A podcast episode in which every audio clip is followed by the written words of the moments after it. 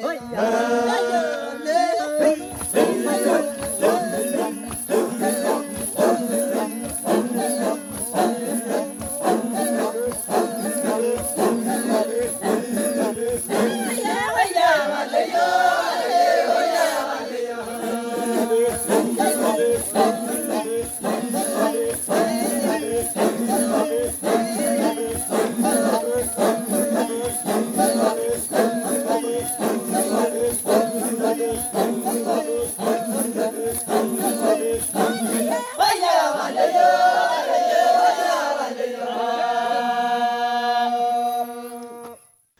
大家好，欢迎收听这一期的禁止携带。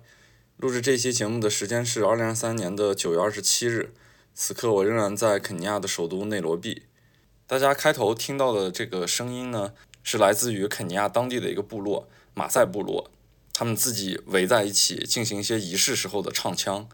我们一听到这样的声音，立马就会被带入到一种部落感之中，一种远古的东非草原的气息之中。也就是我这一期要诉说的主题，这期的一切都与东非有关，与动物、与人类、与整个远古的大自然相关。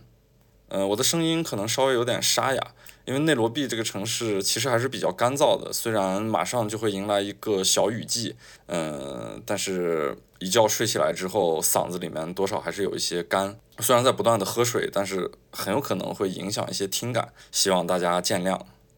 前段时间一直比较忙，所以没有顾得上录播课。在录完上一期冰岛和法罗群岛的那一期之后，然后我自己又去了摩尔多瓦，在摩尔多瓦内部去了一个小的区域，叫简称是德佐。这片区域，我的有灵博客马上开摆的主播老穆他曾经详细的说过，大家有兴趣可以去听一下。这个地方可以被称作是世界最后的苏维埃角落，就是还是一片完全信奉苏维埃主义的一个独立的区域。然后离开摩尔多瓦之后，我就去了一个现在免签的国家哈萨克斯坦，因为哈萨克斯坦过去的签证是比较不容易办到的，但是突然他就免签了，所以我和我的另一个朋友，也就是一个艺术家普银伟，之前在我的博客中也提到过，我们俩一起在哈萨克斯坦玩了几天。然后呢，我就再次来到了肯尼亚。这次来肯尼亚的目的相当明确，我会参与到一个团体之中，也就是“忽左忽右”这个播客他们的一个旅行团。在上半年的时候呢，我录制完那一期有关肯尼亚的内容，我和杜师傅、麒麟还有普英伟，我们在这边探索了一些东西。之后呢，“忽左忽右”的主播陈彦良对此就很感兴趣，他觉得。以他们播客的名义去组织一个团体，在一个陌生的国度进行游历，这个是更好的一种播客的线下主播和听众之间的一个互动方式。于是他在听完我这期播客之后，决定做这个团。然后经过了小半年的筹备，这个团最终得以实现。我虽然不能算作这个团的一个所谓的主播领队，毕竟这个团的名义还是以忽左忽右发出的。毕竟我们都是朋友，然后我们大家就一起玩儿。嗯，我也是一个桥梁，把忽左忽右和当地特别熟悉肯尼亚的杜师傅联系在了一起，然后共同促成了这个团。这个团确实很有意思，然后也颠覆了一些我对集体生活的印象。因为这么多年，我基本上都是一个人在世界各地行走，这也是我很久以来终于又一次参与到了集体生活之中。在后面的内容我会大概讲到一些，但是为了保护大家就是团员的一些隐私吧，我不会提到具体的人。我主要是说我们这个在这十多天的集体生活之中，一起经历的一些事儿，一起看到的一些东西，然后最后获得的一个很具有集体性的一种氛围感。嗯，总之就是让我非常的难忘。我是深夜抵达的内罗毕。杜师傅在机场接到我，我就跟杜师傅一起回到了麒麟家。就是半年前我在肯尼亚的后半部分的时间，也是同样借住在这里。第二天早上起来，我站在麒麟家的阳台上向下望，底下有一个加油站，然后远处是一些或高或矮的楼房，那种红色的土地会很粗野的露在道路的外边。远处呢是那种很淡的蓝天。朵朵的白云形成独立的形状，在天空中很快速的漂浮。这个场景特别的熟悉，因为半年前我就看到是同样的场景。我回想起来，莱肯尼亚好像已经是很久很久以前的事情了，但其实也仅仅过了半年。当人身处这种熟悉的环境、熟悉的气温、熟悉的味道之中，所有的回忆就会形成一种条件反射，在面对这一切的时候，就会重拾那种过去熟悉感。仿佛时间没有进行推移的这种错位的感觉。我们正式开团的日期是九月十三号。所以来的比较早的一些团员呢，他们就有机会参与到这个整个在看动物行程之外的一些小的附加项目之中。我和杜师傅就带着几个团员，又一次去到了基贝拉贫民窟。第一次来贫民窟的时候，很多内容我在上一期有关肯尼亚的内容之中都进行了详细的介绍。这一次呢，再回到基贝拉，更多的当然是一种熟悉感。街头的氛围没有发生太多的变化。我仍然会被那些好看的色彩，那些很具有颗粒感的、特别来自于民间手法的街头的一些招牌吸引。他们用好看的油漆去进行铺色，颜色非常的浓郁，而且非常的深沉。在我们快离开基贝拉的时候，当时的日落特别的好看。太阳泛出那种非常漂亮的橙红色，与天空的深蓝色形成一种很强烈的冷暖对比。这样暖色的阳光打在那些彩色的小的铁皮房子上面，色彩就非常的鲜活。然后每一个路过的人，无论大人小孩，他们的穿着打扮都非常的具有个性。这种个性是一种无奈的个性，因为他们的衣服大多都是一些便宜的二手货，来自于世界各地。现在呢，能够看到越来越多的中国的衣服流入到这个非洲的下沉市场之中，所以我们能在街上看到各种各。这样印有中国汉字的衣服，这反而形成了一种很奇妙的感受吧。因为我们能读得懂中文，他们穿那些衣服上面写的字，在我们看来就是一种很有意思的呈现方式。比方说，有的人会穿着美团外卖的衣服从我面前经过，还能看到印有各种各样汉字的衣服。嗯，有一些学校的校服，还有一些具有特殊含义的那种文化衫。我印象比较深刻的是，有一个哥们儿从面前经过，他的背后印着两个巨大的汉字“马仔”。他自己可能不知道那衣服上印的是什么名字，但是他那个很破旧的衣服，然后那种很桀骜不驯的步伐从面前走过的时候，再配合上周围基贝拉那种全是铁皮房的很不一样的视觉感受，这个整体呈现出来就会觉得有一种 很奇特的味道。它里面不掺杂的任何评判或者说是任何审视的眼光，只是在这个时代之下，这一刻。出现的所有元素，在这个环境之内，好像有一种恰如其分的感觉。它代表了世界的很多缩影。我们可能有时候会想，我们为什么会花钱去参观一个贫民窟？作为一个中国人，可能这个国家富起来也没有多少年，甚至于过去都不如这边的生活。我们为什么要站在一个这种的视角去看待一个更加贫穷的地区？其实每每想到这个问题，我并没有这样的一种审视的视角。我在看待这些东西的时候，从来没有带入我是一个中国人的身份。我看待眼前的贫民窟，或者说是之前的特别极致的北欧的自然景色，再或者我们即将去看到的动物，我觉得这所有的东西，在我眼里都是代表世界的一个丰富性。我没有掺杂任何一个具有政治身份、具有国籍这样的视角去看待世界另一个地方不同的生活形态。所以这是我的一个观念，因此呢，我每次去到基贝拉，去到贫民窟一些落后的地区，我并没有所谓的一种猎奇感或者说是负罪感。所以站在这个视角上去看待这些世界不同的区域的时候呢，反而能够获得更自我的一种体会，一种属于人的视角看待的东西，就不会去掺杂一些特别奇怪的视角去看待眼前的这些所有真实的问题。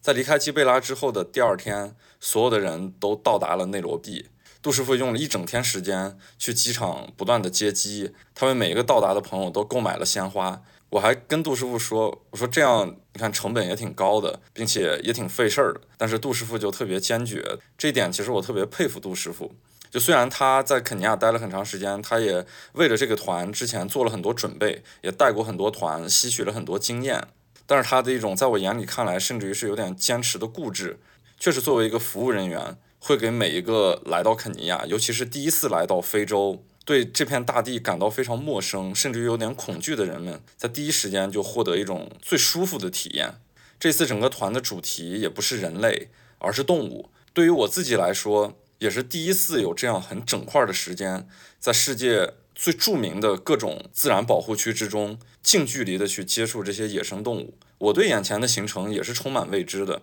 因为前一段时间。那些北欧的很极致的自然风貌，好像看到了这个星球很远古的一种样貌。然而这一次又是一种非常远古的气息。我们能够看到那些动物在这一片土地上生生不息，这样的场景比我们所谓的工业革命，我们所谓的人类文明都要更早更早。它跟之前看到的自然景观一样，都是在还原这个星球非常远古的一种风貌。这是我非常期待的一种能够介入到整个行程之中的一种视角。这一次其实我们主要就是穿越了六个国家公园，其中还带了一些部落地区。嗯，我们走过了桑布鲁、阿布代尔、纳库鲁，还有最著名的马赛马拉，之后又回到了纳瓦沙，再去到了内罗毕东南边的安博塞利。其实，在肯尼亚这些国家公园看动物，相对来说，整个非洲都是一个比较好的体验。因为肯尼亚在做看动物游猎的这个专业度来说，在整个非洲都是比较好的。说到这里，我们可以先简单的了解一下非洲。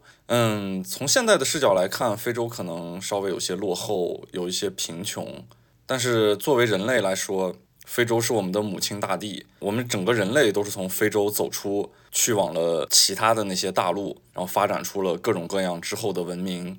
非洲主要分为四个大的部分，东南西北四个大的部分。北非相对来说比较独立，它在撒哈拉以北，整个人群大部分以阿拉伯人为主。他们信奉伊斯兰教，所以在广义的中东地区来看呢，其实北非地区都可以算作广义的中东。从最西边的摩洛哥开始，到阿尔及利亚、突尼斯这三个国家被划作了一个叫做马格里布的地区，然后再往东就是利比亚和埃及，这些国家都是地处撒哈拉以北。然后撒哈拉以南的非洲，因为人的肤色，所以大家统称为黑非洲。黑非洲呢有三个比较重要的国家，东非就是肯尼亚，西非是尼日利亚。那么南非就是南非这个国家，他们从人口数量还有经济体量来说，在区域性来说都是比较强大的国家。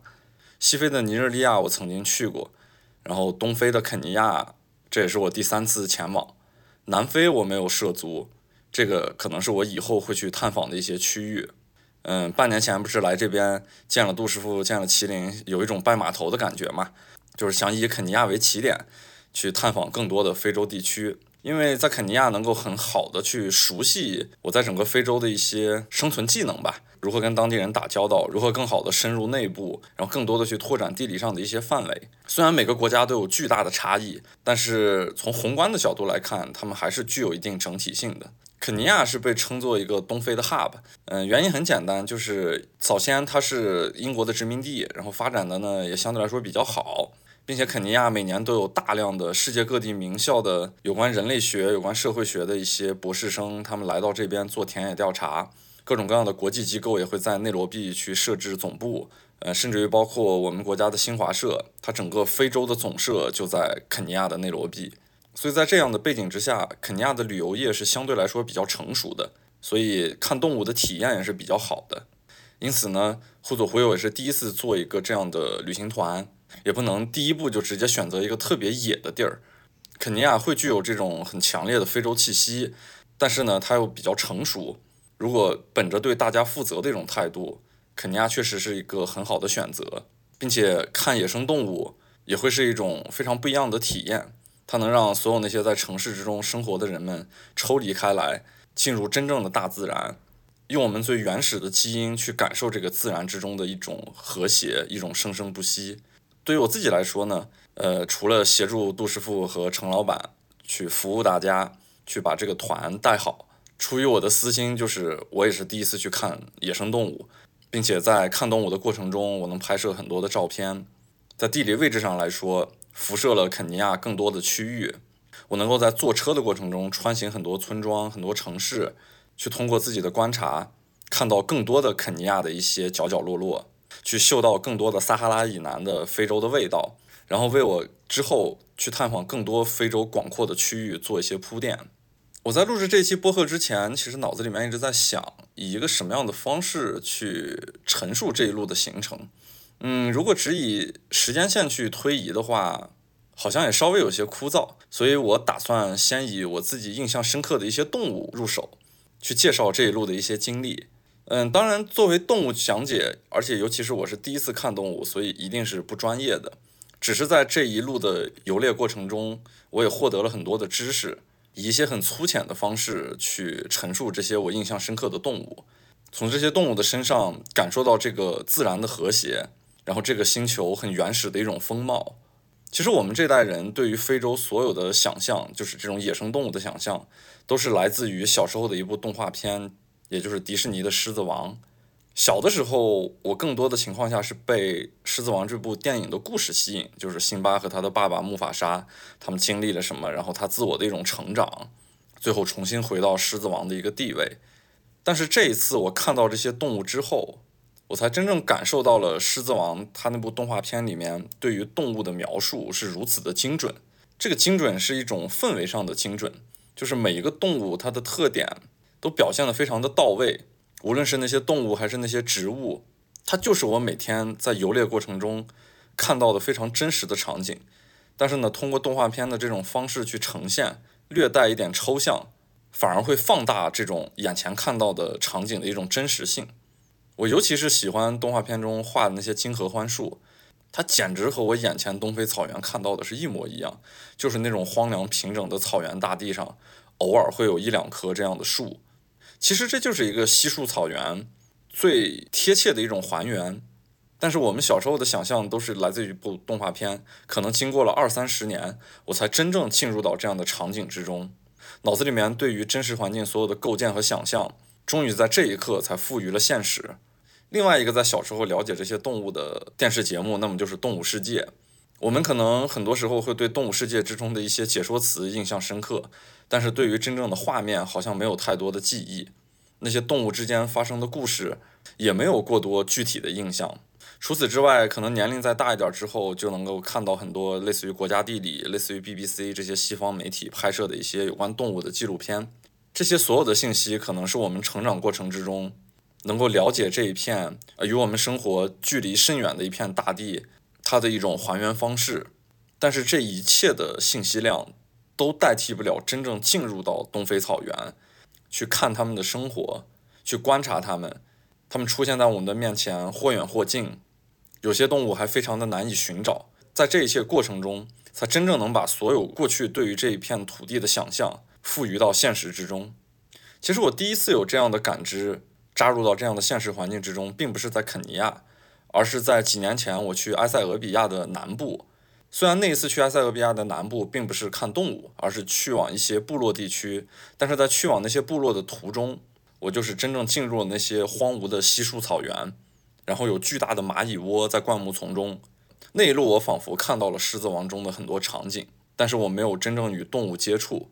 这一次真正来到肯尼亚，来到东非草原，周围的一切才变得如此的真实。嗯，在我印象深刻之中的动物，我想先说大象。大象呢是非洲五大兽之一。这个非洲五大兽这次我们都看到了。五大兽的定义我一直不知道具体它是怎么来的，可能是通过一种攻击力，它们在草原上的地位，还有通过人类的视角对它们的一种所谓的审视，得到了这样的一个非洲五大兽。那其实从另一个视角来看，非洲五大兽反而是人类捕杀最多的五个群体。他们身上都有人类能够看到的一些价值，所以这种方式很矛盾。人类对他们进行了定义，此时此刻对他们进行了更多的保护，但这样的保护是基于在人类的大量捕杀之后才意识到问题的严重性，做了一种类似于有点亡羊补牢这么一个性质的忏悔一样的手段。大象最著名的就是象牙，过去象牙制品是如此的奢靡，也正因为象牙制品。在所谓的发达世界流行，大量的非洲象遭到了捕杀。捕杀一头在你面前几吨重的地球远古的巨物，却只为了那么一根长长的象牙。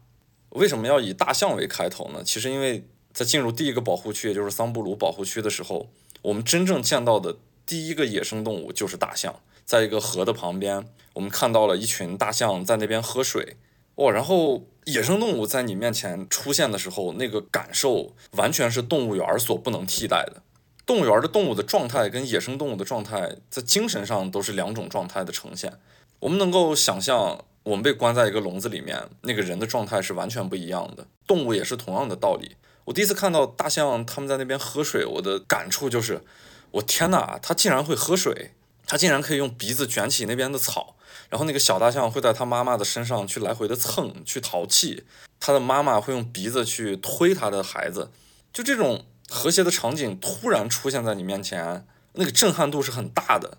就我观察每一个团员，他们第一次看到真正的野生动物出现在面前的时候，嗯，说的稍微矫情一点，就是我们真的会有落泪的冲动。就如此自然、如此和谐的一个场景，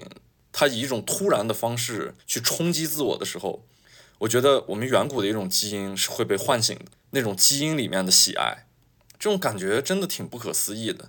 尤其是那个小大象，就它太可爱了。然后这种灵动感是没有办法被其他东西所代替的。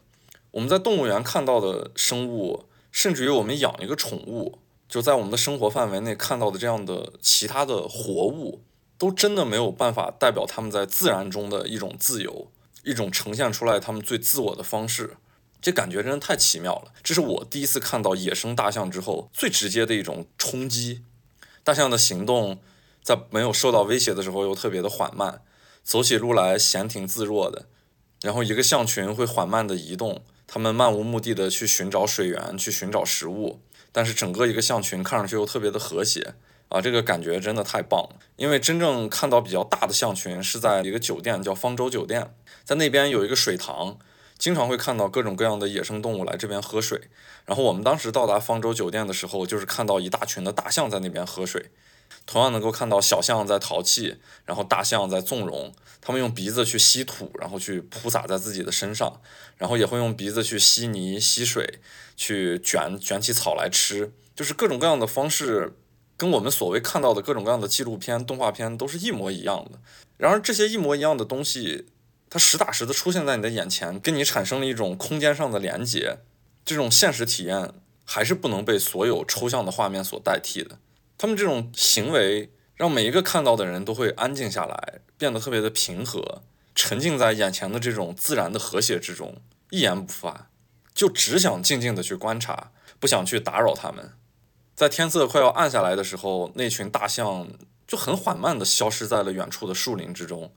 留下眼前安静的一汪湖水，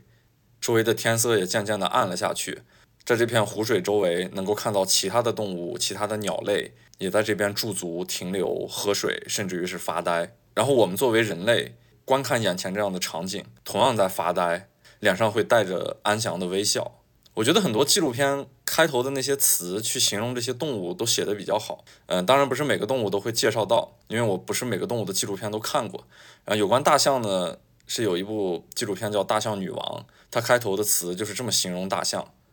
睿智又温柔的灵魂。你是否记得我们曾拥有的一切？你是否梦到我们不得不离去的时刻？当我们离开时，这一切就是这么开始的。我觉得这些词配上他那部纪录片开头的音乐，简直特别的完美，就是。你通过大象这种远古的巨兽，能够感知到时间的一个巨大的维度。他们真的是草原上遗留下来的贵族，他们身上的那种气息，是我们发自内心的一种喜爱。如果抛开所有人类的利益面前，如果抛开所有的人类的所谓的利益，我们看到大象，就不得不发出这样最终极的一个哲学疑问：我们从哪儿来？我们是谁？然后我们要到哪儿去？大象在草原上是没有天敌的，除了我们人类。接下来是斑马，嗯，因为在桑布鲁地区，除了大象之外，我们看到比较多的动物就是斑马。然后桑布鲁地区还有一种很特殊的斑马，叫细纹斑马。除了细纹斑马之外，就是普通的斑马。嗯，细纹斑马呢，它体型相对来说比普通的斑马要大一些，然后身上的条纹会更加的细和密集，但是它的腹部是白色的一片区域，就特别明显的一个标志。斑马的这个颜色在我们人类的眼睛里面看上去是非常的鲜艳的，因为它那个黑白条纹的对比度还是很大的。但其实对于很多动物来说，尤其是斑马的捕食者来说，这是斑马进化出来的一个很好的伪装色。因为很多动物都是黑白视觉，当看到斑马身上这种黑白条纹的时候，很容易被迷惑。尤其是一大群斑马出现的时候，再配合上周围的一些景物，作为黑白视觉的捕食者来说，确实不太容易去。找到一个固定的目标去下手。斑马经常被一些苍蝇困扰，所以看起来它们走路就是摇头晃脑的，因为要甩甩开那些苍蝇，然后尾巴也是不断的在摇摆，那个走起路来就有一种特别不羁的感觉。看到斑马最多的地方就是马赛马拉，哎呀，真简直是一大群一大群的出现。在看斑马的过程中，我就会发现，偶尔会有一些正在发愣的斑马。我就在想，他们的这一生，除了吃草、睡觉、躲避掠食者，他们度过了多少个这种在我们人类视角来看特别无聊的下午？你看到这种行为，就不得不思考他们活着的意义。他们为什么生下来就不断的在吃草，去在这个竞争激烈的草原上生存下去？但是其实每次一想到这样的问题，站在人类的视角去探讨他们活着的意义的时候，就会觉得这其实恰恰是人类可笑的地方。这也是所谓人类与动物不同的地方。一只动物不会去思考这些铁皮盒子里面坐着的人为什么要来看我，它甚至于可能不知道眼前的这些东西是什么。我们互相不介入彼此的生活，我们不应该站在我们的视角去评判他们的生活。我们可以对他们进行研究，去更好的了解自己。但我觉得我们没有任何权利去评判一个动物的行为，一个动物的生活，更没有权利去猎杀它们，获取我们自己所谓的利益。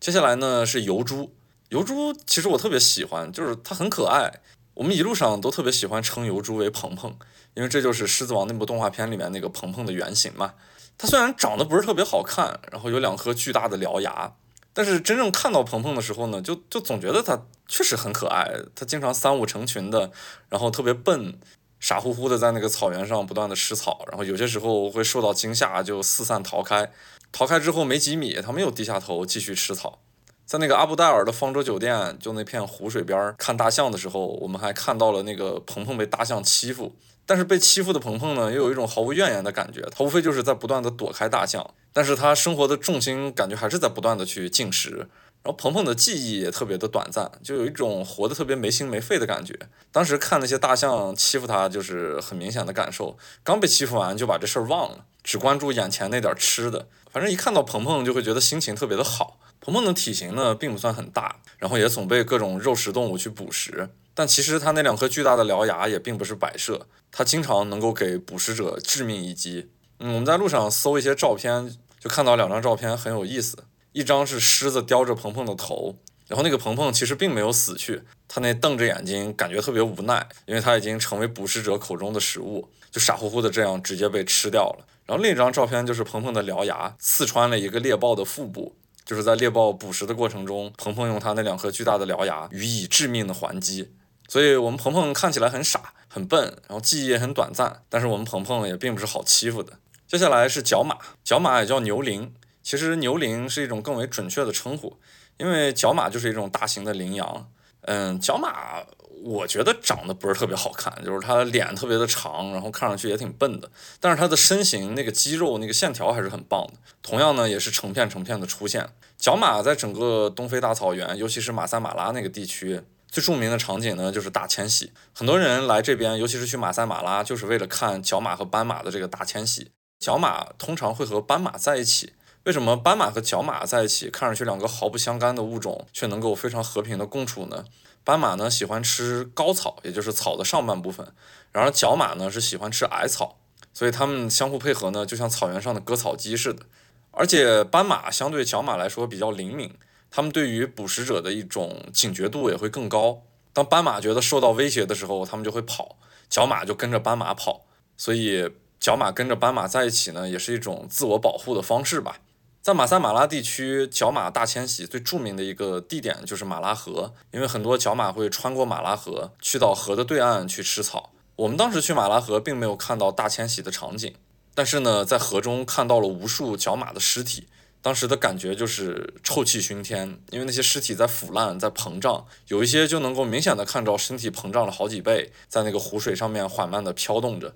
这种场景看上去稍微有些恶心，或者说有些残忍，但这确实是最自然的一种呈现方式。后面在马萨马拉看到了太多的角马，一开始看到还是很新鲜的，因为它们和斑马一样，都是那种成片成片的出现。从视觉感受上来说，它们因数量的庞大，会带来一种集体性的那种震撼感。但是后边看多了之后，就有些腻歪了。有些时候看到大片的角马，感觉都不需要停车去观察。这边可以插一句，马赛马拉是属于肯尼亚的，但是它和旁边的邻国坦桑尼亚最著名的一片自然保护区塞伦盖蒂是同样一片区域，只不过在两个国家被叫成了两个不同的名字。这些动物大迁徙是能够自由的在马赛马拉和塞伦盖蒂之间来回穿行的，所以为了方便动物的穿行，在这个地带是没有人为设置的国界线的。因此呢，在马萨马拉有一个所谓的停留点吧，就是两国的交界处。站在那个地方，可以两脚同时地踩肯尼亚和坦桑尼亚，这个场景其实是我特别喜欢的一种所谓国别的方式，因为国家这个概念都是政治产物，都是人为划定的。尤其是我们在那边能够看到坦桑尼亚和肯尼亚的那个国界线，没有任何地理依据，就是一条硬生生的直线切开两个国家。这很明显就是殖民者划定的一种版图方式。在非洲有无数的国家，它的边界线都是这样的平整，那就是因为殖民者很随意的画这么一条直线，就切开所谓的地理环境，然后分开两波隶属于不同政治环境的族群。但是动物是不受这些东西约束的，所以我特别喜欢马赛马拉和塞伦盖蒂之间的这种连接。我们人类得遵守所谓的规矩，但是动物可以无视这一切，它们才真正是能体现出来生物与地球这种更密切的关系，然后没有被任何所谓的两脚兽划定的那些规矩所束缚。比角马更大的是水牛，水牛呢也是非洲五大兽之一，它的体型就更加的巨大。它有着一副特别不容易被征服的面容，然后最让我印象深刻的当然是它们的头骨了，它们的头骨配合它们的那个巨大的弯曲的犄角，感觉是一种特别好看的图腾的方式。因为在这一片自然保护区，仿佛我们每一个去到的国家公园里面的酒店门口都会摆放几个巨大的水牛头骨，它那个夸张的犄角看上去特别像英国大法官的那种假发。从中间一个很标志性的中分分开两边，其实看上去也有点像现在流行的那种油头，所以说看上去稍微有些油腻，它的那个犄角。然后笨拙的水牛，其实在各种保护区虽然没有多到夸张，但是也比较随处可见。嗯，它作为五大兽之一，我不知道为什么能跟其他的另外一些看上去更加凶猛的，无论是食草动物还是食肉动物放在一起去相提并论，可能是因为它的体型足够大。然后它的肉质很好吃，会有人类去捕杀它们，吃它们的肉，这可能是它们成为五大兽的原因之一吧。又是一个站在人类视角出发的评判。因为同样体型巨大的还有河马，我不知道为什么水牛和河马之间选择了水牛。接下来是一个比较灵动的动物，也就是长颈鹿。长颈鹿那双巨大的眼睛、长长的睫毛，非常的吸引人。长颈鹿看上去非常的温柔，然后又非常的缓慢，高大的身躯使它成为世界上最高的哺乳动物。我们这一路基本上把非洲很特有的一些长颈鹿都看到了。非洲最常见的长颈鹿是马赛长颈鹿，也就是我们世界各地动物园里边经常能够看到的长颈鹿。然后比较有特点的两个长颈鹿呢，一个是网纹长颈鹿，这个在桑布鲁地区是比较特有的；另一个长颈鹿呢是罗斯柴尔德长颈鹿，简称就是罗氏长颈鹿。网纹长颈鹿的那个纹路会更加的细碎，看上去就像一张网浮在它的身上，很好看。然后罗斯柴尔德长颈鹿是我印象比较深刻的一种长颈鹿，它最明显的特征就是它的小腿部分通体是白色的，就像一个长颈鹿穿了一个半截的长筒袜似的。可能我对罗斯柴尔德长颈鹿印象深刻的原因，就是我们这一路算是最近距离的接触过一次罗斯柴尔德长颈鹿。我们整个团队有三辆游猎的车，一起出去在那个各种保护区游猎。嗯，我们的那台车，就我所在那台车，一般是整个车队最后一辆车，所以有些时候经常前面两辆车都看完动物了，我们在车上不知所措，不知道他们在看什么，因为我们没有看到前面的一些视角。但是唯一有一次，我觉得我们车运气特别好的时候，就是前面两个车比较远距离的在看罗斯柴尔德长颈鹿。但是呢，那个罗斯柴尔德长颈鹿非常缓慢地走到了我们车的旁边，离得我们大概只有两三米。它在我们面前非常悠然地吃着我们车旁边一棵树上的树叶。我能够非常清晰地看到它的那个舌头伸出来，把树干上的树叶卷起来吞向自己的嘴里边。我甚至于能够听到它发出的各种声响，因为距离实在是太近了。当一个野生动物离你距离特别近的时候，尤其是这样的庞然大物，这种感觉是完全不一样的。所以正是一个这样的巧合，使我对罗斯柴尔德长颈鹿印象是更加深刻的。然后长颈鹿还挺有意思的一个习性，就是它们特别爱打架。他们打架的方式其实也很简单，就是甩着脖子互相的缠斗，然后两只长颈鹿会在一起绕圈儿。通常打架的长颈鹿呢，也都是公长颈鹿，它们动作非常的缓慢，看上去就如同在打太极，其实一点都不激烈。但是呢，由于它们身形巨大，肌肉又特别发达。所以呢，看他们这种打架的动作呢，却感觉是非常蕴含巨大的力量的。在长颈鹿打架的过程中呢，确实是能够看到动物的这种力学美，他们那种肌肉的线条，嗯，那种缠斗的方式，确实还是挺好看的。其实作为草原上的王者，也就是狮子，他们有时候都不太敢欺负长颈鹿，因为长颈鹿巨大而有力的那个腿，蹬一脚狮子，轻者重伤，重者就直接死掉了。在看了这么多长颈鹿过程中，让我印象最深刻的一只长颈鹿是在纳库鲁。纳库鲁相对来说是一个山谷，在山谷底部呢是比较平坦的一个草原，然后在这片平坦的草原上有一个很小的土包，然后有一只长颈鹿呢，当时就站在这个土包的最高点，一动不动，周围的长颈鹿都在吃草，都在悠然的走路，只有它独处在一个土包之上，看起来特别像一座纪念碑。长颈鹿之后，我想说一下犀牛，犀牛也是非洲的五大兽之一，野生犀牛的数量非常非常的少了。所以也不是特别容易看到。我们路过一个私人保护区的时候，看到里面有两只巨大的犀牛。当我们到了纳库鲁的时候，也同样看到了犀牛。犀牛其实在我眼里比大象更加像一种远古的巨兽，巨大而沉默。通过犀牛的身上，就仿佛能够看到，如果恐龙活着的时候，它就应该是这样的样子。有些时候也能看到犀牛特别懒洋洋地躺在草地上，然后有些时候呢，就看着它们呆呆地矗立在那边。最具有标志性的就是它们的脚。非洲最常见的就是黑犀牛和白犀牛。其实白犀牛的命名是一个误会，因为白犀牛的嘴更宽，宽的那个英文它不是 wide 嘛，然后翻译来翻译去形成了一种错错误的听觉，就想成了 white，white 是白色的意思，所以最后就把这个嘴更宽一点的犀牛被命名为了白犀牛。我觉得犀牛让我印象深刻的东西是它们满身的那种苍蝇。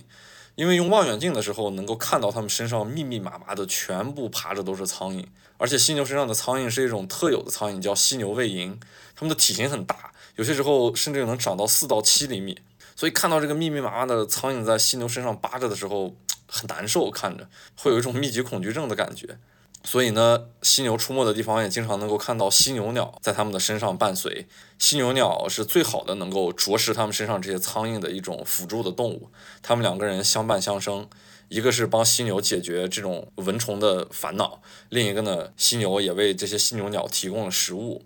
这个时候，我记得小时候有一篇课文还提到过这样的事情，所以直到这么多年之后，我才真正看到了这种场景，很真实的出现在了自己的眼前。犀牛之后，我想说一下河马。嗯，河马这动物其实看上去非常的憨态可掬，但其实河马又是对人类来说最为危险的一种野生动物。为什么河马是最危险的呢？呃，很简单的一个道理就是，更为危险的那些大象呀、犀牛呀，或者狮子、豹子这样的大型猫科动物，我们只是在游猎的过程中能够跟它们近距离的接触，我们是在一个车上面，相对来说是比较安全的环境。但是河马。它有些时候在一些酒店周围是不受限制的。它们生活的习性是白天喜欢泡在水里边躲避那个高温，懒洋洋的一直躺平。然后晚上的时候呢，就会离开那个河面或者是湖面，去到周围去吃草。然后呢，有的酒店离着那个河马的栖息地是非常的近的，这有些时候也是酒店的一些特色。所以呢，这些河马上来吃草的时候，就离着所有人居住的环境是极其近的。比方说我们在马萨马拉住的那个酒店，我们的房后面可能一百米就是河马的栖息地。晚上它上来吃草的时候，有些时候离得我们的阳台只有一两米的距离，然后就看到一个肥大的身躯，很缓慢的在那边行动，吃着我们眼前的草。但大部分时候它们是挺怕人的，它们不会对人类进行主动的攻击，唯一的攻击性就是它感觉到它的幼崽受到了威胁，那么它会不顾一切的袭击这个威胁者。所以有些时候，人类看到河马这种憨态可掬的样子呢，想要跟它亲近，但是这个亲近的过程中，一下就犯了忌讳，尤其是有小河马在的时候，那么大河马一定会觉得你会对小河马下手，大河马会不顾一切的过来把这个人类撞死、踩死，甚至于咬死。但是河马是素食动物嘛，它并不会吃人类，它只是一门心思的要把这个威胁者弄死就好了。现在已经有超过五百名的游客死在了河马手里面。所以在游客的范畴之内，河马对于人类来说是最危、最具有威胁性的一种动物。我们看到河马总是笨笨的、很缓慢的，但其实河马别看它有三吨重的身体，但它奔跑的速度是非常的快的，它可以跑到三十公里每小时以上。要知道，博尔特的速度在极限的情况下也才三十七八公里每小时，所以河马能够很轻松的追上一般处于急速奔跑下的人类。所以一旦被河马开始追，那么基本上就宣判了一种死刑。很有意思的就是程老板是比较惧怕河马的，但是呢，他又特别喜欢学河马的叫声，因为我们在酒店住着的时候，晚上经常能听到远处传来河马的那个叫声。我在这边可以大概学一下，就是嗯嗯嗯这样的一种声音，很低沉，然后又很像猪叫，所以我们有时候会发出一个疑问，就是它为什么不叫河猪？它本来也很脏，然后一大片在那边懒洋洋的，确实看上去很像我们印象中猪的一种形象。有一天就是在房间里面，我们刚出门。那个夜色之下，就看到远处大概十多米的位置有一只河马，啊，陈老板就稍微有些紧张。我呢，当时就跳出了一个反应，就是拍摄思维，我要把房间的门关上，不让那个房间的灯光影响到我的拍摄。所以这个动作就让陈老板变得更加的紧张。他说：“你这直接把我们的后路都堵死了，如果河马跑过来，我们都没有办法跑向房间里面。”这是我们见到河马的时候两个人不同的反应带来的一个很有意思的小插曲。接下来说一说狮子吧。这个是非洲五大兽的之首，大家对它最著名的称号也就是草原之王。其实狮子、花豹、猎豹这些东非草原上的大猫，永远是游猎的一个主题目标。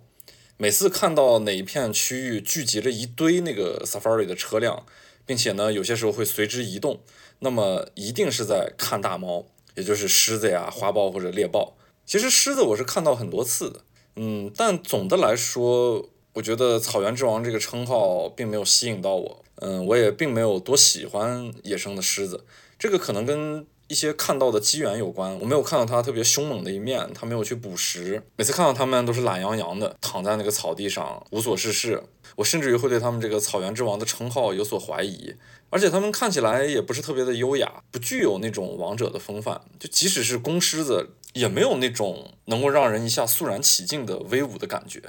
我觉得甚至他们有些时候不如大象。就大象带给我的那种丛林之王的感觉会更加明显，因为它可能身形够巨大，而且它更加看上去像一个长老级的动物。当然，人们喜欢这样去定义它，草原之王可能也有它的道理，只是我没有看到它真正能够展现出来草原之王的那种魅力。但是我不可否认的事情就是，小狮子真的是好可爱。因为有一天在马萨马拉的时候，我就看到几只母狮带着大概五只小狮子，然后那小狮子跟着母狮来回走，在那个草地之间玩耍跳跃，就那个毛茸茸的小玩意儿在那个草地里面特别灵动的跳跃，哎，确实是非常的可爱的。它它这种可爱是让人有一种本能的喜欢。但是看到狮子呢，尤其是结合一些纪录片儿去了解他们的生活，就能感受到在这个高级掠食者之中，体型是巨大的优势。狮子在整个非洲所有的捕食者之中，他们是体型最大的，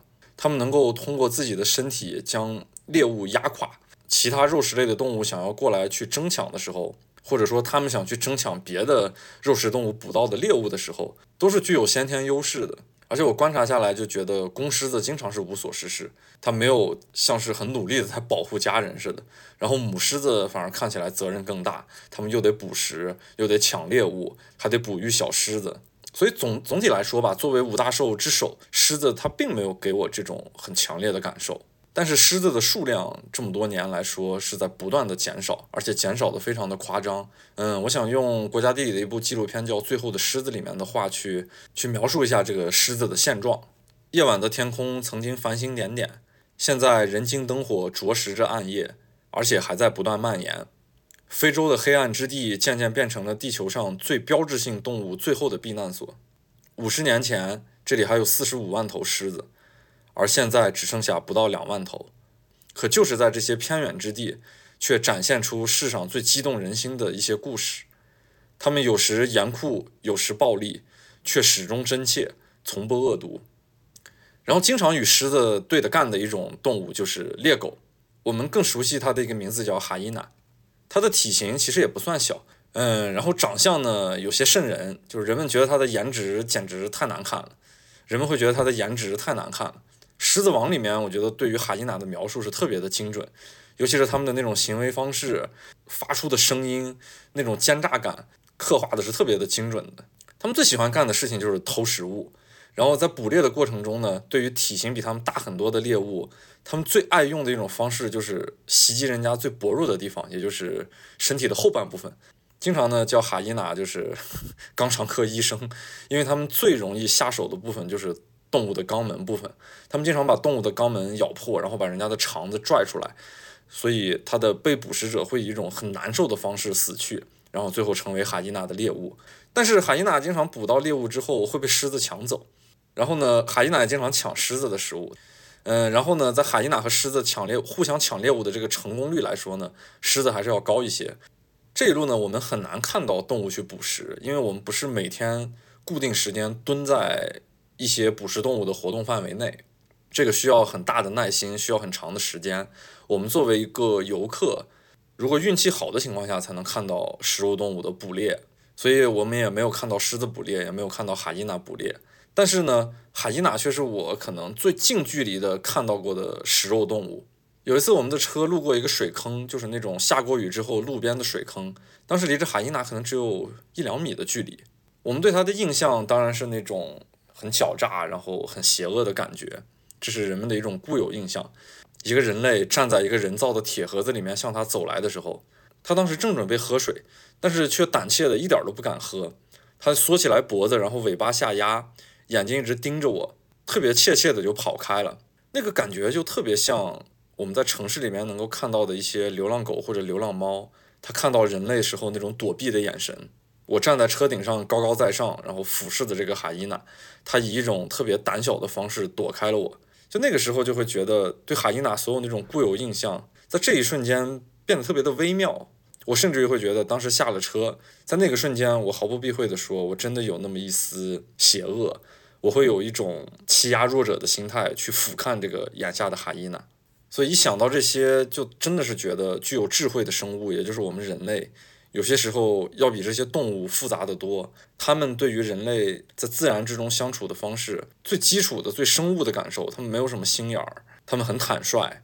想的最多的，当然就是我们人类自己。嗯，海伊娜也有一个纪录片，也是国家地理拍的，叫《猎狗争霸战》。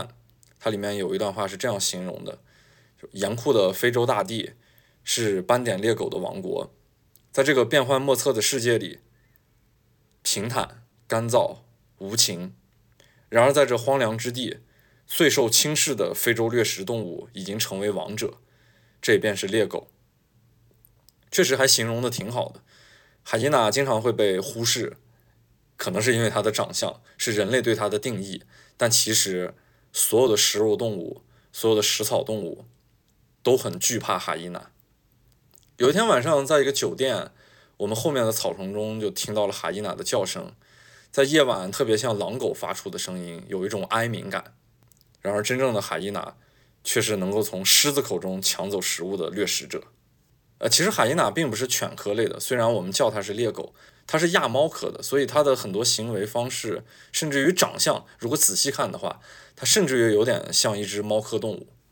那么说到猫科，就要说草原上另外两个大猫，一个是花豹，一个是猎豹。花豹呢是五大兽之一，我觉得花豹最好看的就是它的尾部，那个整个粗而长的尾巴，它能够给它的那个身体带来特别完美的一种体型平衡感。这种动物进化出来的美学确实是非常的好看，它不是一种人造物就能够很轻易的设计出来的，它的那种平衡、那种和谐是具有独一无二性的。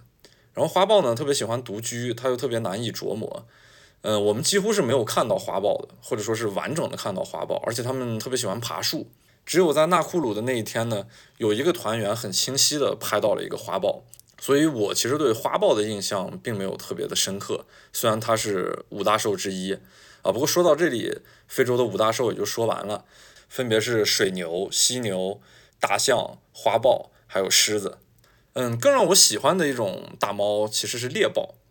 就猎豹，它听起来是一个很厉害的名字，但它其实过着非常的委屈，因为它是大猫里面体型最小的一个捕食者，它唯一的优势就是速度快。猎豹的奔跑速度可以达到一百公里每小时以上，但是这个维系的时间不能特别长，只能在十秒钟之内，不然的话它体内的散热系统跟不上，会把自己活活的累死。我为什么喜欢猎豹呢？其实因为我可能就是一向不喜欢王者，不喜欢最出头的那个东西。然后猎豹的生存特别具有挑战性，这种挑战性让他们生活非常的不易，反而会给我带来一种所谓的敬畏感，因为猎豹。它捕食呢，谁都可以抢走它的食物，因为它体型很小嘛。我之前也说了，在这个草原上面，体型就是捕食的优势。不光别的掠食者会抢猎豹的食物，甚至于猎豹自己之间，他们也会出现这样的现象。就每次猎豹想争取一口吃的，感觉都要把自己浑身的解数施展出来。往往得到了呢，还不能很安稳的去吃，因为猎豹的嘴很小，所以它捕到一个猎物之后呢，它不一定能够一口把猎物咬死。它需要一直咬着猎物的喉咙，然后猎物会因窒息而死，这个过程还很漫长。然后就在这个过程之中呢，海伊娜就会过来抢它的食物，有些时候狮子也会抢它的食物，并且呢，狮子在抢它的食物过程中，甚至于可能把猎豹就一起就捕杀了。它们呢，有些时候会把猎物拖到树上去吃，跟花豹的方式一样，为了躲避哈伊娜这种不会爬树的动物去抢食物。但是往往就是在它们拖上树之前，它们的猎物已经被哈伊娜抢走了。所以猎豹经常就是看着自己的食物被别的掠食者抢去之后，在它的眼前去吃掉，这种委屈感，如果站在我们人类的视角来看，是很难受的。我辛辛苦苦的捕了一个食物，然后就被你们硬生生的抢走，并且要在我的面前去去去享用它。这一路上在各种保护区见过猎豹好几次，我们见到那几只猎豹还比较幸运，它们的嘴里面都有食物，没有受到饥饿。然后猎豹经常是成群出现的，就是什么三兄弟啊、五兄弟啊。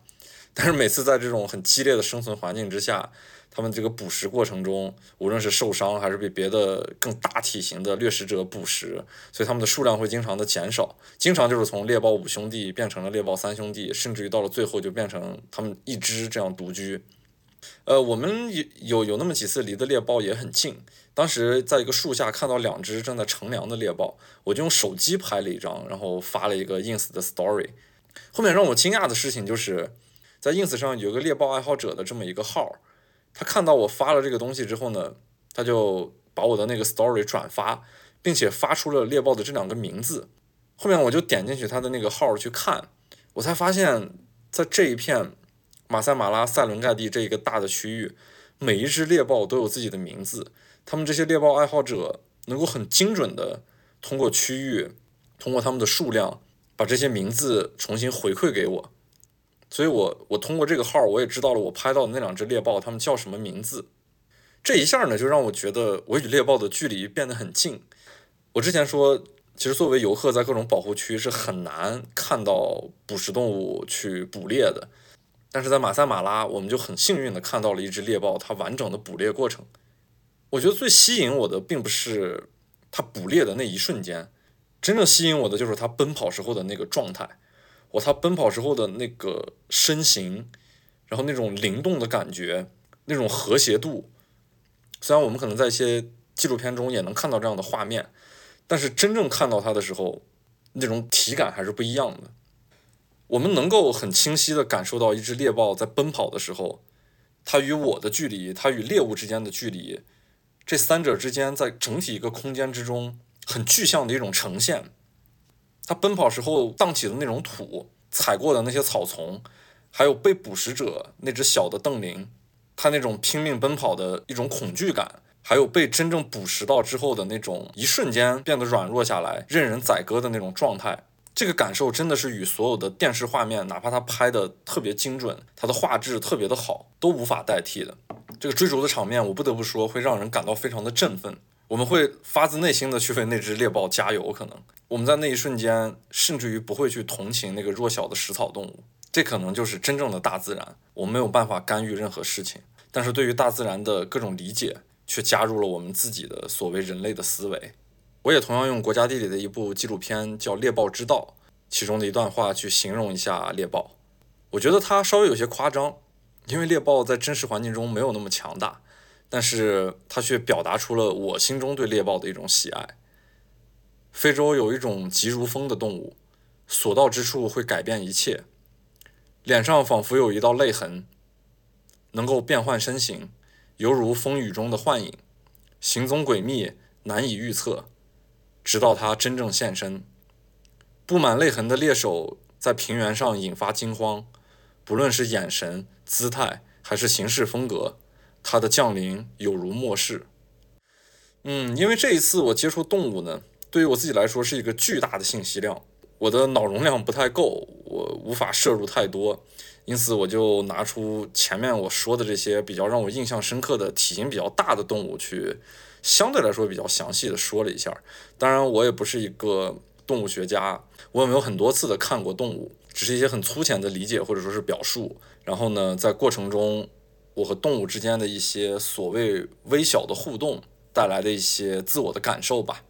其实每天在草原看动物观察下来。会得出一个很清晰的结论，那就是维持大自然的一切原动力，维持这些动物生生不息、不断生存下去的一个基础动力，就是保持饥饿。我们每天都能看到那些食草动物，它们在不断的吃草，然后也能看到那些食肉动物，虽然有时候懒洋洋的躺在草地上，但是一旦它们饥饿感袭来，就会去捕猎，好像饥饿是所有动物生存下去的原动力。但是我不知道为什么造物者会创造这样的规则。我们人类其实也一样，我每天生活都是为了一口饭吃。在解决了温饱问题之后，我们与动物不同的东西就是欲望。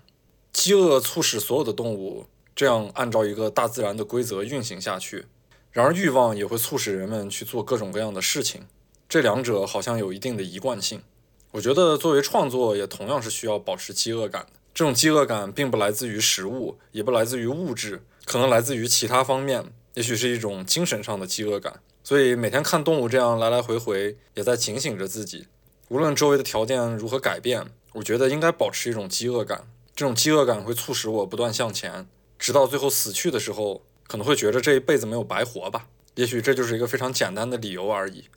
毕竟每个人都有属于自己不同的饥饿感，或者说是称之为欲望的东西。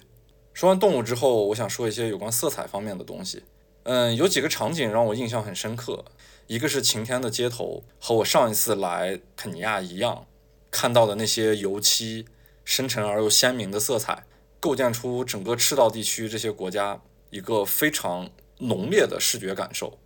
另一个是阴天下的草原，阴天下的草原是我没有想到的，具有如此高级感的一种色彩感受。它的灰度让我非常的满意。然后红色的土地在日光下虽然浓烈，但是在阴天之后会变成一种红褐色。天空是一种薄薄的灰冷色。阴天之下也很难看到动物的色彩，因为所有动物的进化都带来了自己很好的一种伪装色。还有一个场景让我印象深刻，就是暴雨前的天空。在马萨马拉的有一个下午，我们眼睁睁地看着远处天边一大片深沉的黑云向我这边压来，然而我们的眼前还是被阳光照亮的。我们的背景是一个极其暗沉的，能够压倒一切的深邃，但是我们的眼前又是特别明晃晃的一种稀树草原的那种明亮感。这样强烈的对比，这样极致的天气，没过多久之后就刮来了强烈的冷风，因为那边已经开始下雨。我们几乎来不及反应，就在一瞬间从这种祥和立马进入到一种残酷。当时的雨特别的大，我们看不清前面的车，即使我们离着只有几十米。而后就是巨大的冰雹打在那个车上，哔哩吧啦的作响。我当时就看的那些动物，他们在旁边一动不动地站在那些草原上，然后那些动物就默默地承受着这一切。冰雹打在身上，巨大的雨打在身上，强烈的风吹在身上。我们看着他们，觉得他们在忍受，但是他们在雨季之中，其实度过了无数这样的瞬间。最后一个更为震撼的夜晚，就是我们在安博塞利，我和陈彦良还有另一个团员，我们在杜师傅的房间聊天。最后出来之后，走在那个有一些丛林的酒店内部，远处我们看到一个巨大的身影，在黑暗之中比黑更黑。然后那个巨大的身影就是非洲之巅乞力马扎罗。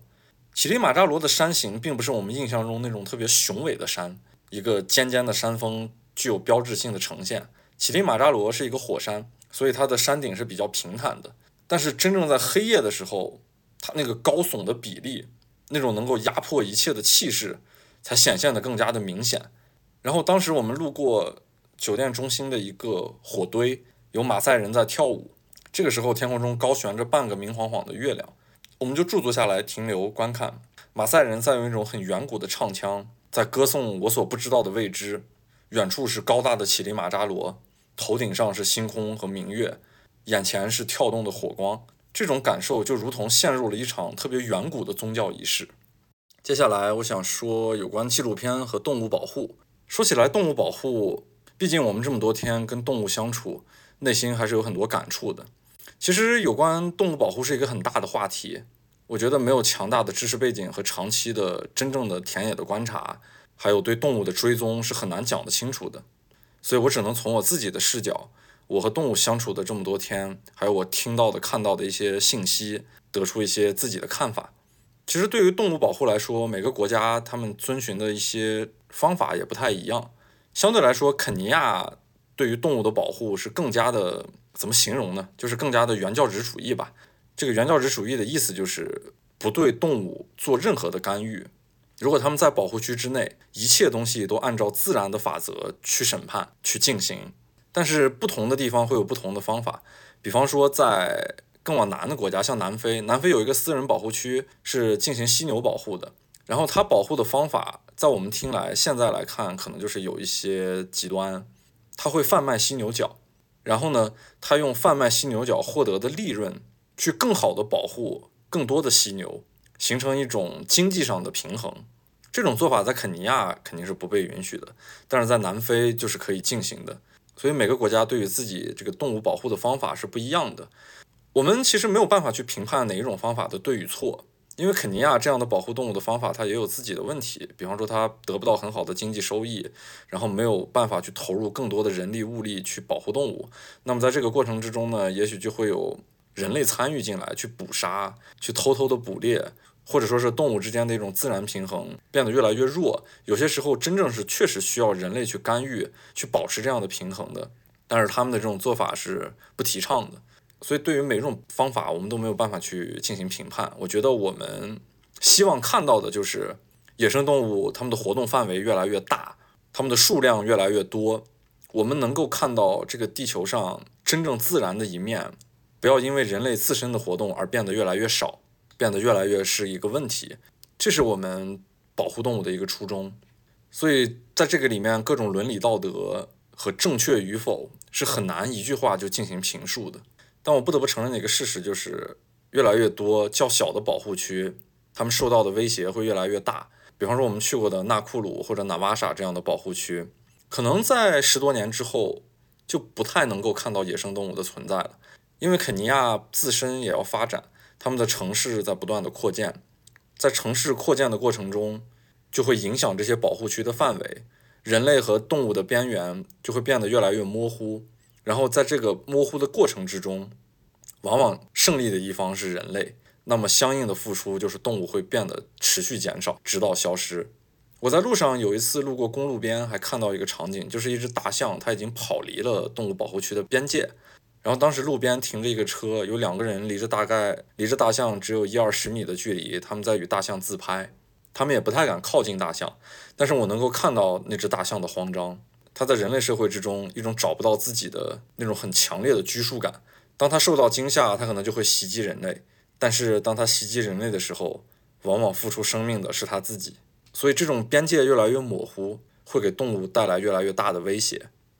我们在看动物的过程之中。自然而然的就会对更多的纪录片去产生更多的兴趣，但其实我看了更多的纪录片呢，我有一种感受就是，这些纪录片还是带了太多的人类视角，因为人类要给这些动物的行为强加上以人类视角的故事去诉说，这样能够让更多的人更好的理解。作为我自己的角度来说，我觉得人类的因素太重了，但是其实可能对于大多数观众来说，这是一种更好的去了解动物、去切入的视角。他们仿佛就是在用一种人类能够听得懂的语言去解释动物的事情，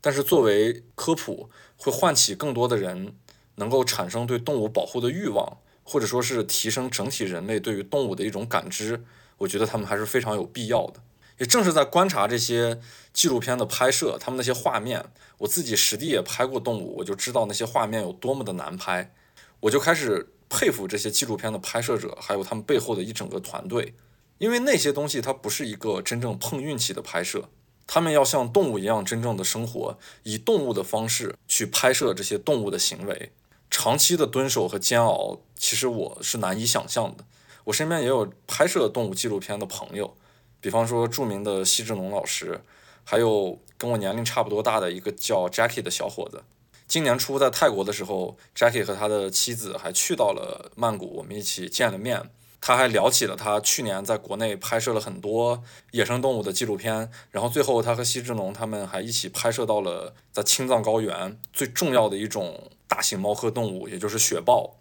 以前只是觉得他们拍摄的很厉害，然后很好，但是真正进入东非草原，我与动物进行了一些很粗浅的接触，我才真正对他们肃然起敬。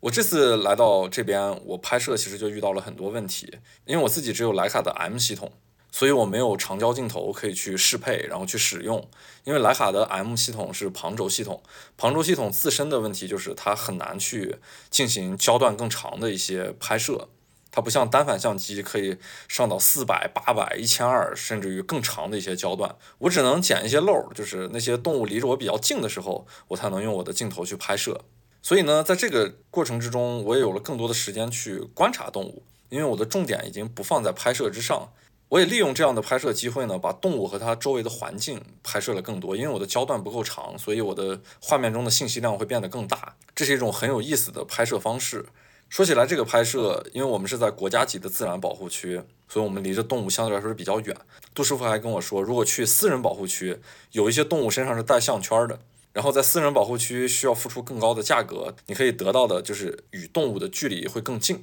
听下来总觉得私人保护区更像是动物园和国家级的这种自然保护区中间的一种地带，就是它也保留了动物的野生环境，但是人类干预的程度就会更大，对它们进行更多的一种保保护或者说是呵护吧。但是呢，又不是动物园那种把动物完全封闭在一个很拘束的环境之内，所以在私人保护区呢，就能根据项圈的定位直接找到动物，哪怕是一只狮子藏在犄角旮旯，正在享用它刚刚捕食到的角马。但是我们能够通过精准的定位，就直接把车开在狮子的面前。杜师傅就开玩笑的跟我说：“你用的这个五十毫米的焦段，甚至于都有点长，你用广角才能把这样的场景拍摄下来。”这只是从一个摄影的视角去阐述人类和动物之间的关系，还有通过不同的保护区，人类能够接近动物的这种不同的距离。这也是出于我自己作为一个摄影师视角的一个小话题。接下来就说一下有关人类。其实游猎的开始是殖民者一种很高傲的姿态，他们会开着车在荒野里面行走，然后去寻找动物，并且捕杀、贩卖，然后去征服这些动物。只只有真正进入现代社会，文明程度的不断提升，而这样的猎杀才得到了缓解，换来了所谓的保护。而这一切的背后都是一种经济利益的驱使得到的产物。人们已经猎杀了太多，发现这些东西已经快消失殆尽，才意识过来。我们需要保护这些东西，然后现在呢又要收高昂的价格，让所有的人们去进入一种旅游式的体验，去参观、去感受野生动物。早先的那些殖民者和早先那些很粗野的利益驱使的这些黑暗行业之下，他们可以任意的凌辱这些野生动物，即使是一头远古的大象，哪怕是草原之王狮子在你面前，对于人类都是一视同仁，因为我们有热武器。我没有枪，我们能够很轻易的就将眼前的这些巨兽捕杀。其实我们在游猎的时候，就有一种很强烈的感觉，我们才是最强大的动物，我们是能够蔑视一切又主宰一切的生物，但是我们却要拿出一份保持怜悯的心。这种感觉在参观过程中，有些瞬间会让我觉得很矛盾。但是无论如何，与动物的相处获得的感受、得到的益处，还是要大于这些我觉得人类黑暗面的东西。我其实希望更多的人能够参与到对野生动物的观察之中，它能获得与我们日常生活之外完全不一样的一种体验。在人类和动物之间，其实还有一个我认为是很厉害的衔接，就是肯尼亚本地的一个部落——马赛人。马赛人是狮子见了都会害怕的一个部落，他们从小就与动物一起相处。过去的马赛人在成年的标志就是要猎杀一头狮子。但是现在这样的行为不被得到允许，因为狮子的数量实在是太少了。所以，我们经常能够看到一些很好的向导，就是马赛人。马赛人天生的那种嗅觉，他们从小就在草原里面长大，能够很轻易的通过各种各样的判断方式，就精准的找到一些动物。这些动物身上没有项圈，没有所谓的高科技的定位，但是马赛人那种在草原里面的经验，那种从小生长起来的基因，就能够很清晰的寻找到他们想要去看到的动物。马赛人跟我们正常的这种文明社会的人其实也不太好相处，除非是一些旅游项目、一些打点好的部落村庄，我们才能够很轻易的接近。如果是真正的马赛人，我们人类的一些方式是很容易将他们冒犯的。在与马赛人相处的过程中，我也有一个小故事，就是有一天我们在马赛马拉看到另外一个车陷在了泥潭里面，我们三辆车的司机是他的朋友，所以就过去救援。在救援的过程中，又来了另外一辆车，就下来一个马赛人的向导，他穿着马赛布裹起来的衣服，然后身上还别着一把长刀，是马赛人经常配备的武器。他走到那个车的旁边，就去观看情况，因为他是一个在我们这些人群之中很特殊的存在。我当时就犯了一个小的忌讳，我没有过多的跟人家打招呼，就举起相机去拍摄。最后有一个画面是他往他的车边奔跑的时候。我看到一个马赛人在草原上很灵动的跳跃奔跑，我就拿相机去拍摄，然后这个动作就惹怒了这个马赛人，他马上回来跟我去理论。我觉得我当时确实有些冒犯，与我以往的拍摄方式都不同，我没有去事先跟人打好招呼，因为当时的情况可能是比较紧急，而且我也很幼稚的以为这个马赛人跟我们的司机也是朋友，所以我就做出了这个比较鲁莽的举动。惹得那个马赛人生气，因为他们其实对摄影是有忌讳的，有一些很古老的所谓的忌讳，就是我们的拍摄可能会摄取走他们身上的一些东西，这些东西与他们部落之中那些很远古的巫术也是有关系的。所以说和马赛人的相处过程中，我们还是要注意一些东西。他们更加粗野，更加具有草原本土的这种地理性，他们是所谓现代人类和动物之间的一个很好的连接。我虽然敬畏马赛族，但是我们跟他的相处也还是要掌握一定的方法。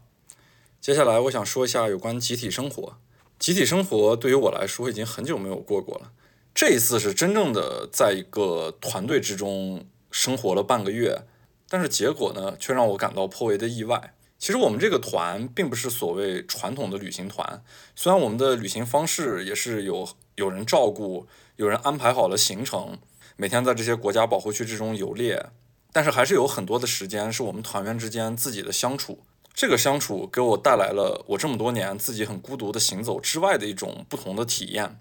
在我们这个开团之初，陈老板、我还有杜师傅都做了一个简单的介绍，然后当时团员之间也互相不熟络，然后大家也很陌生，因为都是刚到肯尼亚，很多人也是第一次来非洲，所以对于接下来的生活是什么样的，大家没有更多的预期。在第二天的晚上呢，我们几个其实是抽烟的烟民了，就很自然的在一个酒店的吧里面去聚集，因为那边是吸烟区，大家开始熟络。结果没想到，在聊天的后半部分，团队里面的几个女孩，她们也是想来吧，可能喝点酒，自己聊聊天儿。于是我们就坐在一起聊天儿，大家都是聊了一些过去三年的一些生活，因为好多人都是第一次在疫情之后出国。我们说了一些自己的不同，然后也是增加彼此了解的一个过程。但是那天的话题并没有彻底结束，因为那个班是要打烊的，我们也要回去休息。因为每天的行程很满，大家都得起得很早，其实每天都很劳累。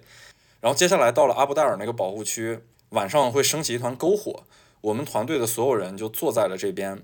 大家开始畅所欲言，讲述自己的一些故事。然后团员中的人真的是多才多艺啊！这边我可以介绍一下，我们团队之中有一个很著名的说唱歌手，在国内他是小老虎，因为小老虎不介意，所以我可以在这边去点出他的名字。嗯，我们每个人讲完一段故事之后呢，小老虎会即兴的去做一段 freestyle，去用自己的说唱方式做一个小的总结，这个东西就产生了一个特别微妙的化学作用，我们每个人都能够打开自己，每个人可以畅所欲言。然后小老虎的一段总结性的说唱，把这样的气氛烘托到了顶点。然后其中还有另一个团员是一个女孩，她会唱很好的 hook。然后他们俩甚至于结合起来一起即兴唱了很多歌曲。哇，那一整晚的一个化学作用，让这每天游猎之外的夜间的夜聊生活达到了一个高潮。就是我们开始变得特别的熟悉，然后我们每个人在这个团队之中的生活也开始变得特别的彼此渗透的很深。这样一个很分散的团体，每一个独立的个体，因为这个很微妙的作用，就真正粘在了一起。之后，我们每天的游猎之外，就大家真的可以畅所欲言，可以聊很多东西。然后，不同的人在一起碰撞，能够碰撞出来很多很新鲜的东西。这是我特别喜欢的一种团队的生活方式。它跟我想象的不一样。我们对于团队的定义可能就是按着行程去走，不用操心，这个方式是很舒服的。但是没想到在这个团队生活之外会有这样的附加值，这是最让我感到意外的。我从他们每个人身上也学习到了很多东西，也学习到了怎么样与更多的人去相处。我其实是一个比较内向的人了，嗯，有些时候我在一个团队之中说话比较多，其实就是为了在掩饰我自己内向的性格。过去我更加的内向，我不太喜欢和陌生人去交流。呃，我也必须承认是摄影改变了我，因为在摄影的过程中，尤其是拍摄报道题材，我必须得接触一些跟我生活其实毫无关系的人，在跟他们的相处过程中，我得真诚的打开自己，获得他们的信任，才能拍摄到更加深入的照片。也就是在这样的一个过程中，我变得比过去相对来说没那么内向了。但是面对一个集体生活，我其实还是比较抵触和害怕的。但是我真的没有想到，这这仅仅是我们的第一个团，在这样的氛围之下，我们每个人都可以做到这样的一个事情。我甚至于就是在最后一天跟另外几个团员说：“我靠，原来人类之间相处能够这么容易的吗？” 这都是我过去的一些自我怀疑。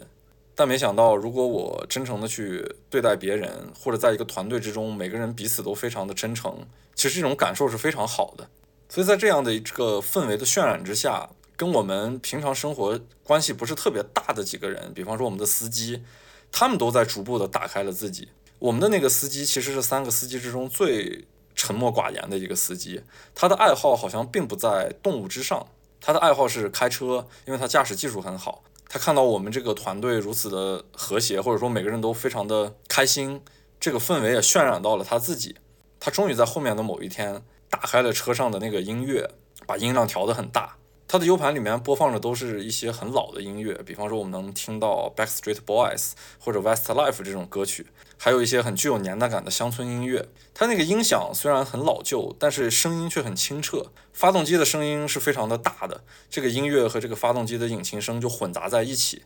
这个感觉就像它的声音不属于车里面发出来的。窗外的场景呢，一切都看起来特别像电影，特别像纪录片。然后车里边的音乐呢，就如同我们眼下窗外一切这种电影感的画面所带来的一个配乐。我们的团队最后氛围非常的好。于是呢，有一天在路过马赛部落的时候，我就跟杜师傅提议，说是能不能跟这些马赛部落的人说，帮我们团队之中有两对儿还没有来得及举办婚礼的新人，给他们举行一场马赛婚礼。我们呢，在这段相处时间之中呢，也成为了他们的朋友，他们的亲人。我们去共同见证一下他的这一场很特殊的婚礼。然后杜师傅跟部落交流完之后，这个婚礼就达成了。我看到那两对新人，他们换上马赛族的衣服，然后跟着马赛人一起在里面欢歌跳舞。我们所有人在外面非常热闹的帮他们庆祝。哦，那一瞬间，我不得不说，每个人都有落泪的冲动。我们会被这种人与人之间的真诚，然后这种很真挚的情感所打动。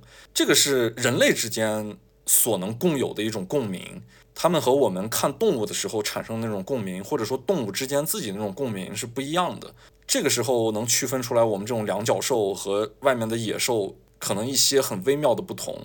那场马赛婚礼是一路上让我们所有人除了篝火之外最感动的一次集体活动。所以我们在肯尼亚的每一天都是特别的欢愉，载歌载舞。我很喜欢看到这种在繁杂的生活中抽离出来，能够释放自己的状态，这是一种非常难得的体验。因为我们的团员他们都来自于城市生活，他们不太像我和杜师傅这样的一种生活方式。我们基本上是一直在路上。虽然我们看到这些场景，我们的阈值是比较高的，但是也正是因为这些团员，让我们在这种氛围之中，还是获得了无数的感动。我们的这个行程在有一天会路过内罗毕，有一些没有去过贫民窟的团员，他们在我和杜师傅的带领下又去了一趟贫民窟。由于人数比较多，所以杜师傅叫了更多的他以前认识的那些贫民窟内部帮派的成员。因为贫民窟现在看起来虽然比以前要平和的多，要规整的多，但是不安定的因素和一些暗流涌动的东西还是存在的。我们为了保证大家的安全，为大家负责，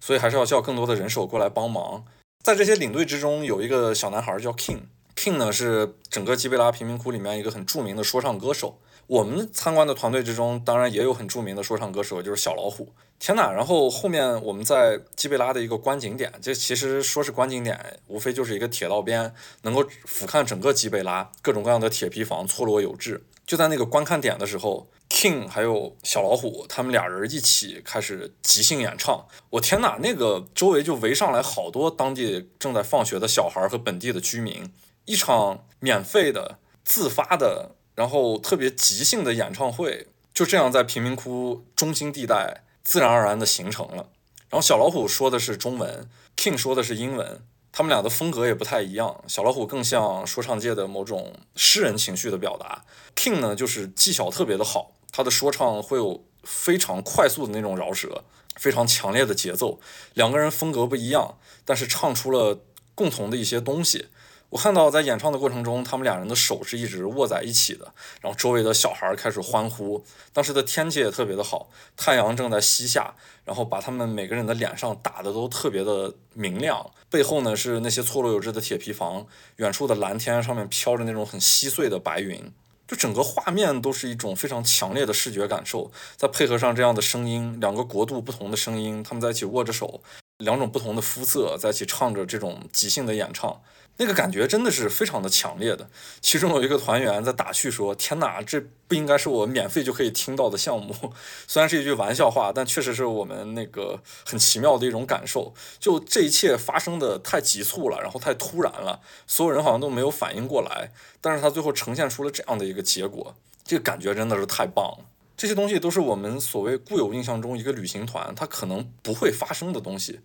呃，我承认可能也有各种各样的旅行团会有这样的很奇妙的瞬间，但是我没有参与过。我参与到的这个团体之中，它让我得来了这样一种很强烈的又不同的感受，让我重新对集体生活带来了某种信心，带来了我自己某种与更多的人不同的相处的方式。这一切都是在这个团队之中最让我受益和最让我难忘的一些东西。在最后一天，我和杜师傅送走了所有的团员，然后回到麒麟家放松了下来，与杜师傅开始漫无目的的聊天儿。我总觉得这一次多亏了他，他为这个团也付出了很多。他之前带了很多的团，为了增加自己的经验，就是为了更好的服务这个团体。他把我当哥们儿，然后杜师傅又是一个特别仗义的人。他接到这个忽左忽右的团之后，不管是给我面子，还是给程老板面子，还是更好的服务大家。他都铺陈了很多东西，做了很多细节上的事情，然后所有团员也特别的喜欢他，知道他是一个多么可靠的人。看到杜师傅，好像就看到了一种安全感。也正是在这样的背景之下，程老板也同样获得了很多的体验。毕竟这也是他第一次来非洲，所以我们打算继续合作。我们会开拓更多世界各地的这种不同的目的地。他看上去有些小众，但是呢，又在绝对安全的环境之下，我们会。与更多的听众，或者说是更多对世界一些现实感兴趣的朋友，让他们参与进来。所以，我和杜师傅前期可能会去探一些路。我我们会为更多的人当一把钥匙，帮他们在这个丰富的世界之中打开不同的门。出于我和杜师傅的私心，也是希望在这样的领队过程之中，可以挣一些我们拍摄的创作费用。杜师傅是拍纪录片，我是拍图片，我们都希望获得更大的自由度。挣钱嘛，他可以更好的正向的回馈我们的创作，然后也能让程老板有更多的这种线下的与他的听众进行一种相对来说比较亲密的互动。这种方式获得的效果是在城市里面做一场访谈，或者说是做一场线下的沙龙是没有办法所替代的。除了在带团之外呢，我们也会把本地一些很具有特色的。手工艺品带回到国内，我和杜师傅昨天就去了内罗毕最大的一个手工艺品市场，然后把这些货物带回到国内，通过忽左忽右的平台进行一些销售。除于我自己呢，我的私心就是在各种各样的，无论是带团还是自我的行走之中，我还是继续很正向的在与这个世界交往，在与这个世界相处，不断的去进行自我的拍摄，这是我的兴趣使然，也是我自我价值的一个实现的方式。毕竟天下没有不散的宴席嘛，所有人走之后，然后杜师傅也要开始忙他的新项目。我一个人在内罗毕的宾馆，稍微有些失落。但是呢，我离开宾馆，在夜色之下坐着摩托车去往别的地方见不同的朋友的时候，内罗毕的夜晚带给我一种我熟悉的味道。它特别的混乱，特别的野生，充满了不确定性。街上到处乱跑的车辆，暗夜里面。随便走动的人群，那种无规则的感觉，我为什么就如此的喜欢呢？我非常喜欢这种不确定性，我非常喜欢这种很粗野的颗粒感，他们充满了更多的可能性。我也希望更多的人能够参与进来，一起去对这个世界的角角落落产生兴趣，并且最终自己身处这种现实环境，获得属于自我的一种感受。这也是我这个播客不断贯彻的一个初衷，就是大家要与这个世界真正的相处，要进入到现实环境。当然，我确定不是每个人都必要有这样的东西，但是我会鼓励更多的人参与进来，因为自我的经验告诉我，如果你看过更多，那么一定会对自己有好处的。结尾音乐其实我想了很多，但是最后呢，我问了一下我们团里面的成员，也就是著名的说唱歌手小老虎，希望他帮我推荐一首。他呢就帮我推荐了一首肯尼亚本土一个歌手的说唱歌曲，这也是这个播客好像第一次播放说唱的音乐。呃，我还查了一下这首歌的历史背景，这个说唱歌手呢，他是在 Diss 旁边邻国的一个说唱歌手，也就是坦桑尼亚的一个说唱歌手，一个现场的即兴发挥。那么结尾呢，我就放上这首歌曲。嗯，然后这期节目呢就到这里，谢谢大家。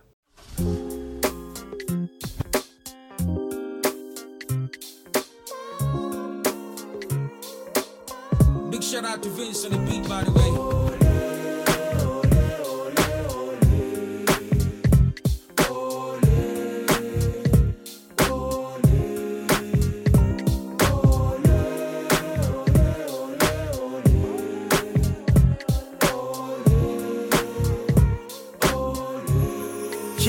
Mefanya tizimbo mbogi panic wakiona OG amejaa mzogo Big rappers, mbona mna plans dogo? Na staff tikiki buda Molo brand global. Somebody had to tell these guys that wana ban photo. Kusema kweli bongo rap imenilea But munalegea na ndo kwa maana na wadea Na sijakosea but some of you people need a prayer. Bongo rap the ever since mumpoteze ngwea And heavyweights I'm doing ngoma ka Oh now you know some of you say that Roma lini humble. Na stabishana cause brother linifungulia mlango. Then he disappeared the squeezy hatujui zake mpango. Killer ameingiza mise never since I afunge ndoa. Kuna time niliamini bongo hip hop angeiokoa Sina ubaya brother na sikatai unafanya poa. But mi si shabiki ya hizo ngoma mpya unatoa Taking over TZ ain't nothing easier. Wakazi anafaa pewe kazi Wasafi Media. Brother ni blogger kubonga tu kwa mtandao. Marekani wa kutaki na TZ wamekudharau. Hip hop ya TZ saini kakuseti bubu kwaya. Mekimya wote na famng'otwe na dudubaya. Mnashinda insta mkipiga picha na luku mbaya. Dreaming about Nairobi juu najua huku Ulaya. Na kujia kura juu hapa ni raw schemes. Jali mkikunja sura, you rappers are not mean. Mnapiga rumors, mashtaka with lost dreams. Sai labda mnilete Nura haraka au Jocelyn. Nimekuwa kwa simu na hanskana tangu ngware. Kaniomba msamaha nisikujibu bana kuchallenge. Rosary you my girl bado stani minda kusare talent tunaba bando skike mtafute babu tale. Cause you ain't had a hit since utokwe na Nevi Kenzo. Kakupa vas bure na nsababu weni mrembo. But as far as rap goes hawezi kuwa solo writer. Unaweza saidiwa kuandika na my nigga cholo brighter. Na nimewafanya favor kuwapatia platform. Cause Bill Nass of late has been doing the worst songs. Rudy rap bro nishakutuma booth jinako squeeze nana piga pamba za chuma juu. Safari ni mbio na nyatari hatari ya usio. Molo akifika nduru kila mahali kilio. Wejadhari mwenzio spote ajali sindio hata mbogi ya mwanza inajua. Habari ndio hiyo. Nicki my G mbona ma subliminal diss toka mwanzo nimekuwa shabiki wa your lyrical gift. Pay homage kila wakati but kwa nini uko pissed? Think I'll call him after this song basi kushua kata pick your skill level is unmatched but punguza kiburi. You'd be a big star ukijua kuzungumza vizuri. Na wena ikuja jimi kufunze kuunda misuli. Bongo hip hop ni shakatinga tumefunga kifuli. Lunya my brothers kubali piano juu ina trend. Where wizi na convoy ndo generation na defend. Kuna rapa naitwa Mex I know you guys are not friends but if you did a song together man that shit is gonna blend. Your guys are comfortable rappers too happy. Mi nasira staki rafiki na staki kupati. Stamina you my G but ambia watu kweli ni wapi ulitoa ile idea ya kaka tujati. Linfanya mbaya bro lakini sikuteta betu kudhani inaweza kuwa issue later. And it's not. Nataka tu nipatie props hapo kwa credit andika omoro alitu support but ejalishe taka props ipati. Hii kitu inaitwa raps ni toxic aki industry imejana rot si safi. Wish turudi siku ngwe alidrop mikasi rip tulanga godzilla the boss and trust me. Wana nice kona oji akicross mita streets inasema salute and they won't desert me. Tizi nauliza mlipeleka gospi wapi mlimlenga kampeni kimombo kwa mziki. Rap ya kiingereza mtaki jusi bongo sahihi. Wasani mnapea hype ni wawongo na kiki. Natamea vipi mkinyima mtoto matiki kileta beef ni vizuri mwonywe jinsi iliwi. Hakuna country africa ile misshikiliwi au inchi sifiwi. Last time bongo rapos popi tulikuwa tunasikiza binti kiziwi. Manonga mtu kazi anafanya kazi kuwazidi naingiza maji na nikayo maji ni baridi. Mkipanda ngazi mnafikiria ardhi ni hadithi. Chazia kipaji kitu waitaki wasaliti hakuna l bila o double l bila o mwingine neza benga omolo shupavu. Amekuja kuwapa mchoro wacha katambe. Wamelala wape godoro. Diamond anafa awasaindo mrudi juu tena. Alafu waeke nyote kwa remix ya ziuwena at least wapatie kasaitu tu vile new tema. Domweze catch up na vile si udu kenya. Na fit you that's my idol. Hapo nao siwezi blanda and on my top 5 he can take any number. Heri ningeumbwa nyoka ningevua maganda. Forever misingekufa hipo pengezidi tamba